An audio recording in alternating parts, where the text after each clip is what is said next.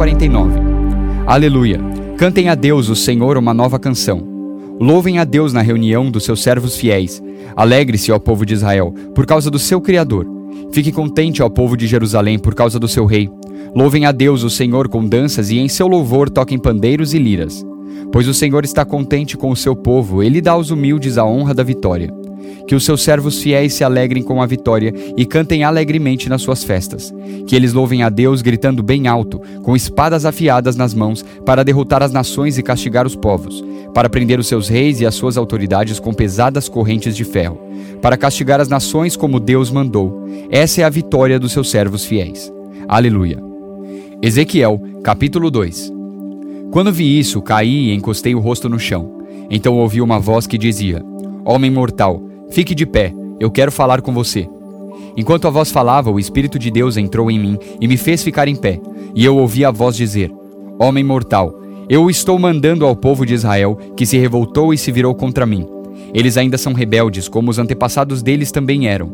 São teimosos e não me respeitam. Estou mandando você para dizer a eles aquilo que eu, o Senhor Deus, quero dizer. Tanto se derem atenção a você como se não derem, eles vão saber que um profeta esteve no meio deles. Mas você, homem mortal, não precisa ficar com medo deles, nem do que eles disserem.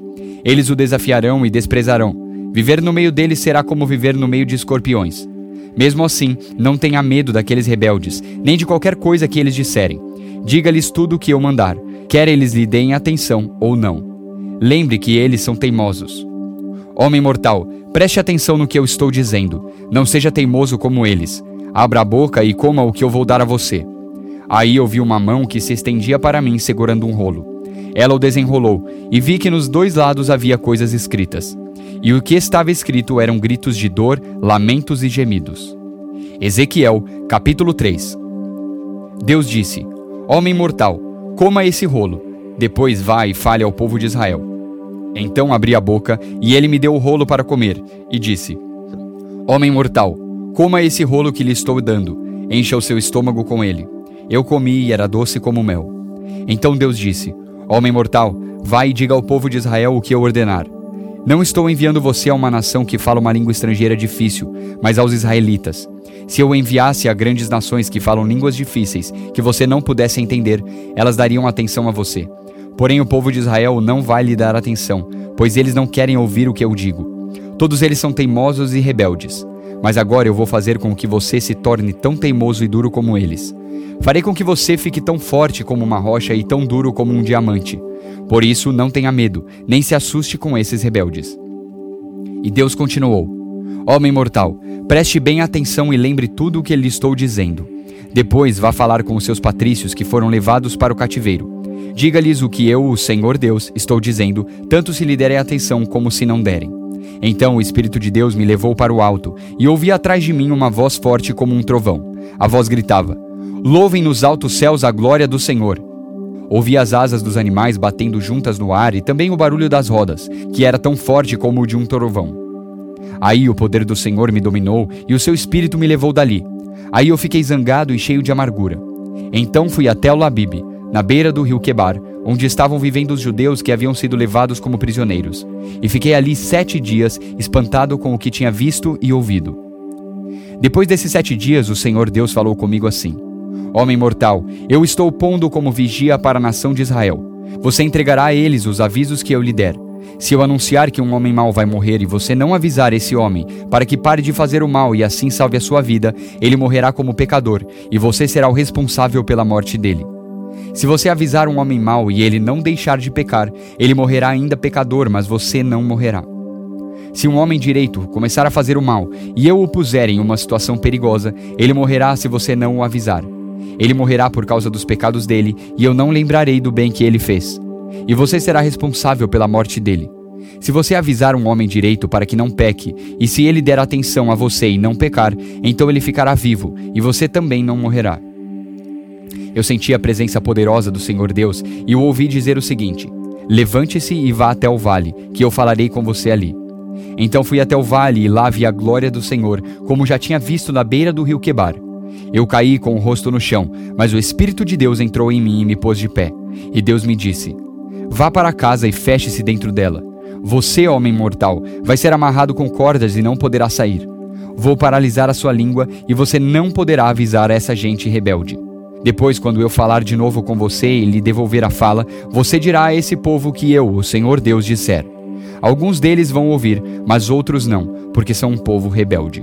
Gálatas, capítulo 6 Meus irmãos, se alguém for apanhado em alguma falta, vocês, que são espirituais, devem ajudar essa pessoa a se corrigir. Mas façam isso com humildade e tenham cuidado para que vocês não sejam tentados também. Ajudem uns aos outros, e assim vocês estarão obedecendo à lei de Cristo. A pessoa que pensa que é importante quando, de fato, não é, está enganando a si mesma. Que cada pessoa examine o seu próprio modo de agir. Se ele for bom, então a pessoa pode se orgulhar do que fez, sem precisar comparar o seu modo de agir com o dos outros, porque cada pessoa deve carregar a sua própria carga. A pessoa que está aprendendo o Evangelho de Cristo deve repartir todas as suas coisas boas com quem a estiver ensinando. Não se enganem, ninguém zomba de Deus. O que uma pessoa plantar é isso mesmo que colherá. Se plantar no terreno da sua natureza humana, desse terreno colherá a morte. Porém, se plantar no terreno do Espírito de Deus, desse terreno colherá a vida eterna. Não nos cansemos de fazer o bem, pois, se não desanimarmos, chegará o tempo certo em que faremos a colheita. Portanto, sempre que pudermos, devemos fazer o bem a todos, especialmente aos que fazem parte da nossa família na fé. Vejam as letras grandes que estou escrevendo com a minha própria mão. Os que estão forçando vocês a se circuncidarem são pessoas que querem ficar orgulhosas de coisa de pouca importância. Eles fazem isso somente para não serem perseguidos por causa da cruz de Cristo. Pois nem mesmo os que praticam a circuncisão obedecem à lei. Porém, eles querem que vocês se circuncidem, para que eles possam se gabar de terem colocado o sinal da circuncisão no corpo de vocês.